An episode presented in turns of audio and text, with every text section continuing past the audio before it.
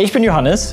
Und ich bin Julia. Damit ist aber noch längst nicht alles gesagt. Denn wer wir sind und was das bedeutet im Blick auf die Frage nach unserer Identität, das besprechen wir jetzt. Das ist auf dem Kaffee und es ist schön, dass du da bist. Wir haben ja gerade eine Predigt gehört, ähm, einen Gottesdienst gesehen, vielleicht sogar ähm, zum Thema Identität.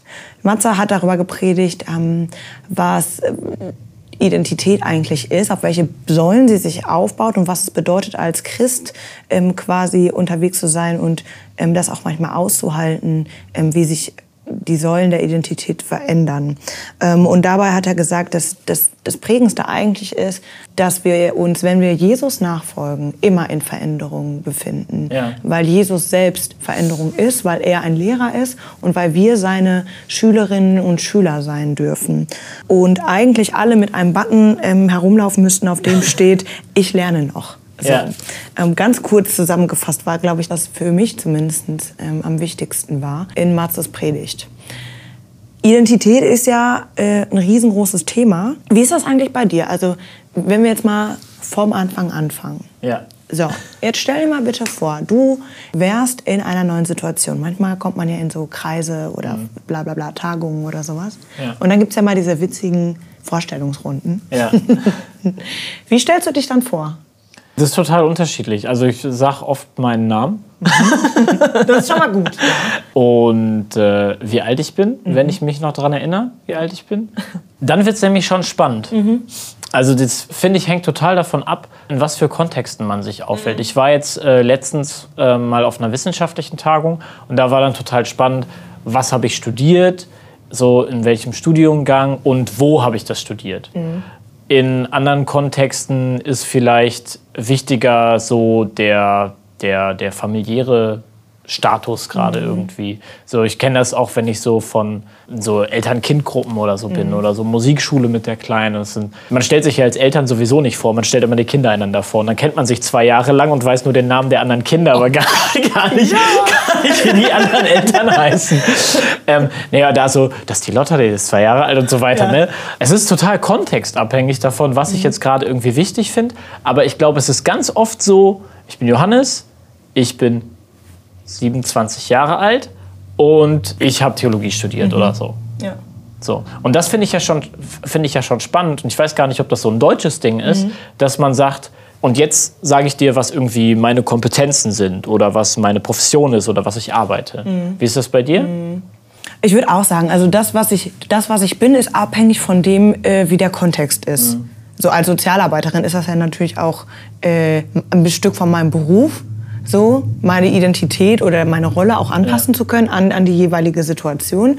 Ähm, aber wenn ich jetzt über, über mich als, als Person spreche oder so, dann geht mir das genauso. Dann sage ich, ja, mein Name ist Julia Arnold, ich bin 30 Jahre alt, keine Ahnung, ich komme hier und daher und äh, stimmt, mache das Stimmt, das. klar, woher man, woher ja, man kommt. Genau, ja. ja. Das war ganz lange ein richtig großer Teil meiner Identität. Ist es immer noch so wo ich herkomme, so ja. dieses Ruhrgebietsding. Ja. Ähm, das ist mir wirklich dann auch, also wichtig, mich da auch, äh, weil, weil ich mich damit identifiziere mhm. auch. So, also ich, ja, genau. Beziehungen und so. Ja, so, so. Genau davon? Ähm, die, ähm, die, die Mentalität. Mentalität, ja. ne? Ja. Das ehrliche, ne? Herz auf der Zunge. Und ich glaube, das, was man damit verbindet. Und einen kleinen Hang zu, das Schöne im Hässlichen finden. Muss man das in Bochum so sehr suchen? Nein, natürlich Nein, nicht. Bochum ist sehr schön. Ja, finde ich auch. Ja. ja. es ist tatsächlich, was einen so, was einen so prägt. Ne? Ja. Dass das einen so sehr bestimmt und so die eigene Herkunft mhm. oder so, da natürlich so irgendwie so, ein schönes, so ein schönes Symbol irgendwie dafür, mhm. dafür sein kann. Aber ist natürlich auch, auch, auch viel, viel mehr. Also das, was uns, das, was uns ausmacht, ist ja auch irgendwo die Summe aller Erfahrungen, die wir irgendwie gemacht haben, von allem, was wir irgendwie mhm. gelernt haben. Mhm. Gibt es so, einen, so einen Punkt, wo du sagst, das ist eine, vielleicht sogar die prägendste Erfahrung, hier bin ich wirklich die Julia geworden, die ich jetzt heute bin? Ich glaube, es gibt ja immer eine Reihe von Sachen, die dich wirklich wichtig, also richtig wachsen lassen. Ganz spontan würde ich denken, dass es die Erfahrung ist von vielen, vielen Umzügen. Also ich habe letztens mal ähm, zusammengerechnet und ich bin in meinem Leben, also auch in früher Kindheit, so Kindergartenalter, äh, viel umgezogen auch schon. Und das sind insgesamt 16 Stück. Ach krass. Und ich glaube, also mit dem jetzt Neuesten, du lernst halt vor allen Dingen, wenn du in der Schulzeit umziehst und so, lernst du A, was gehört in mein Leben? Was möchte ich in der nächsten Umzugskiste nicht wieder einpacken und dann wieder drei Jahre rumstauben haben, so, ne? Oder manchmal auch nur ein Jahr so. Und wenn du weißt auch, was in deine, in deine Kisten gehört und was, was du in deinem äh, nächsten Raum, in deinem nächsten Zimmer, in deiner nächsten Wohnung haben möchtest, dann glaube ich zumindest zu wissen, dass, dass man auch weiß, was in sein Leben gehört. Und das ist eine, eine Sache, die hat mich positiv geprägt, weil manche Sachen einfach immer mitwandern oder irgendwann dazukommen und dabei sind. Und es ist aber auch was, das hat was Negatives, wenn du, wenn es dir einfach fällt, dich zu verabschieden.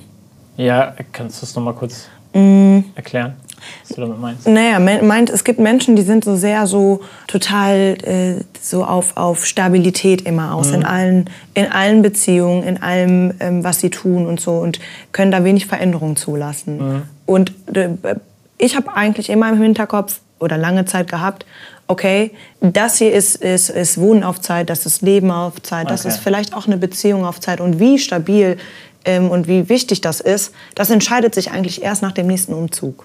Das Ach hat meine okay. Kindheit sehr krass geprägt. Ach krass, Ja. okay. So, da da habe ich gelernt, okay, ich kann mich super schnell auf neue Leute einlassen und so und Situationen so einschätzen gelernt. Ähm, aber es war auch ein Ding von, okay, so also langjährige Kindheitsfreundin aus dem Kindergarten oder irgendwas. Ja, aus welchem Kindergarten? Aus welcher Grundschule? so, ne? so, das ist halt Okay. schon, schon auch eine Sache irgendwie. Ne? Ja. Ähm, ja, das, äh, ja, ich glaube, viel und oft umziehen. So. Mhm. Das ist ja dann auch was, ähm, was dir vielleicht dann tatsächlich irgendwo auch einfacher fällt zu sagen, von, von dem Matze in seiner Predigt auch gesprochen Mhm. hat. Es ist eben, auch Christsein eben bedeutet, on the road zu sein, Ja. eben die Veränderung halt auch irgendwie äh, mit, mitzumachen und, und dabei halt aber eben die bestimmten, die bestimmten Konstanten halt eben dann auch tro trotzdem halt auch irgendwie weiter, weiter aufrecht Ja. zu halten, so, ne? Ja. Dass man nicht irgendwie komplett auseinanderfällt, sobald irgendwie eine neue, äh, eine neue Situation, eine neue Situation kommt. Ich glaube, dass das auch ein großes Geschenk von Gott gewesen ist an mich. Das, also ich kenne viele Menschen, die unter solchen Sachen irgendwie leiden, irgendwie viele Umzüge oder so oder auch nur einer oder so ähm, und da, da wirklich hart zu knacken haben. Und mich hat das aber auch stark gemacht. Ja. Und ähm, manchmal denke ich mir so, okay, so hart wie das war, so sinnvoll ist das aber auch irgendwie retroperspektiv gewesen. Ja. Und da habe ich schon, da habe ich schon Träumbegleiter gehabt. Ja. Safe.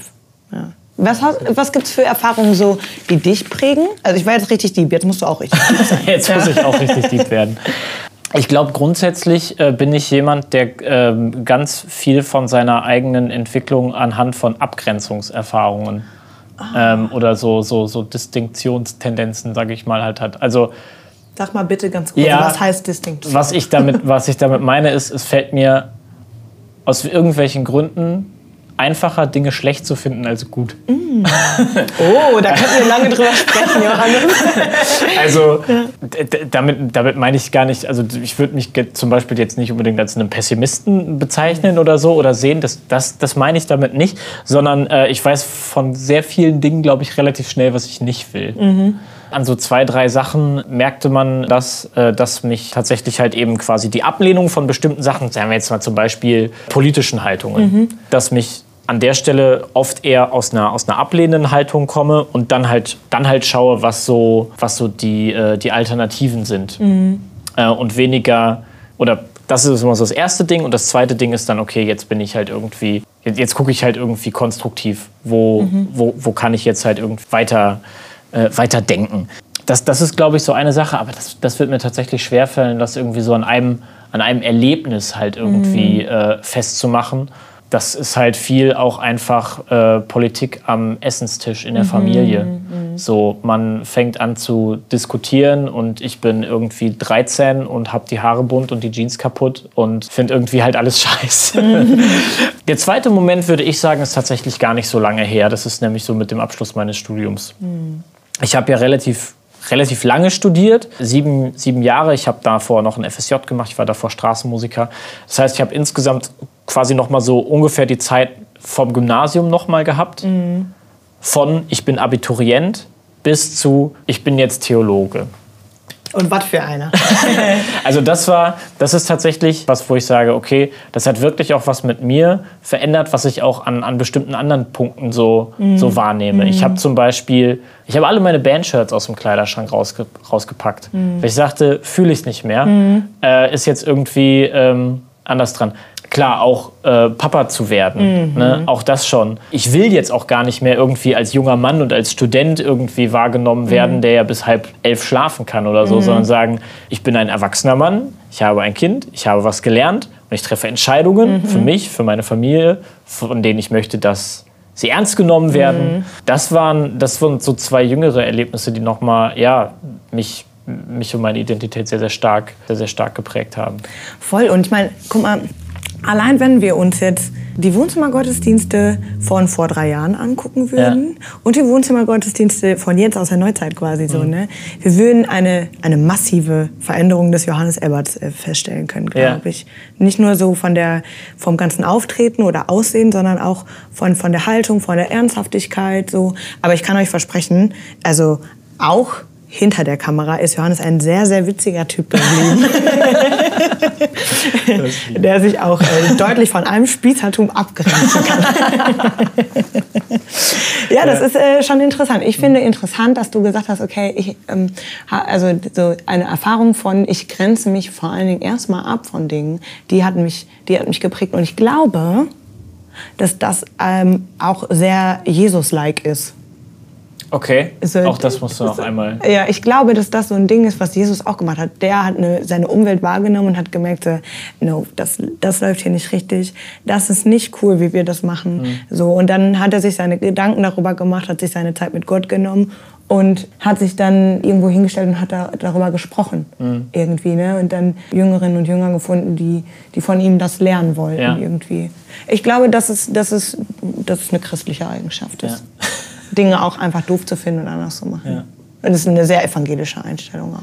Ja, und das ist nochmal auf, äh, auf, diesen, auf diesen Punkt hinzukommen, zu sagen, lass uns unsere Identität als SchülerInnen Jesu begreifen. Mhm. Den finde ich so unglaublich wertvoll, weil es nämlich genau der Punkt ist, dieses wir lernen, wir bleiben in Bewegung. Mhm. Es gibt auf die Fragen, wer ich bin und wer Jesus ist und wer Gott ist, keine feststehenden Antworten, mhm. weil alles auch immer was mit mir zu tun hat und ich bleibe, bleibe, nicht, der, bleibe nicht der gleiche. Mhm. Deswegen ändert es sich und darf sich auch ändern, wer Gott für mich ist. Mhm. Auch wenn ich daran glauben kann, dass Gott an sich der gleiche bleibt, führe ich auf eine unterschiedliche Art und Weise eine Beziehung zu ihm. Mhm. Spreche und denke ich anders von ihm. Mhm. Glaube ich anders. Und deswegen, ähm, deswegen ändern sich die Antworten. Das ist, das ist total gut, weil wir SchülerInnen sein dürfen. Mhm. Und ein guter Lehrer, eine gute Lehrerin, die, die kennen auch den Wert von Fehlern, den es im Lernprozess braucht. Mhm. Und ähm, es geht deshalb, glaube ich, nicht darum, möglichst schnell, möglichst richtige Antworten zu finden, ähm, sondern gerade in der Frage nach, wer bin ich eigentlich und woran glaube ich, kann und sollte man vielleicht sogar auch wirklich viele Fehler in Anführungszeichen machen, mhm. weil es halt eben an der, an der Stelle kein oder zumindest kaum richtig oder falsch halt gibt, mhm. sondern ähm, wir dürfen ganz gnädig mit uns sein und uns auf, auf, auf, auf das, was wir, was wir denken, auf das, was wir glauben, auf das, was wir fühlen, wenn wir über Gott sprechen, wenn wir in den Gottesdienste gehen, wenn wir beten, uns darauf einlassen, zu sagen, ich möchte das, ich möchte das entdecken, wer ich jetzt gerade bin und, und wer Gott jetzt ist. Ich möchte das entdecken, wer ich jetzt gerade bin. Und ich möchte entdecken, wer Gott gerade ist. Ich glaube, das ist ein, ein gutes Wort, um diesen Podcast, um diese Folge auf den Kaffee ähm, zum Ende zu bringen. Wir wünschen dir, dass du die Möglichkeit hast, in den nächsten Tagen, in der nächsten Zeit auf die Reise zu gehen, zu entdecken, wer du bist und wer Gott gerade für dich sein kann.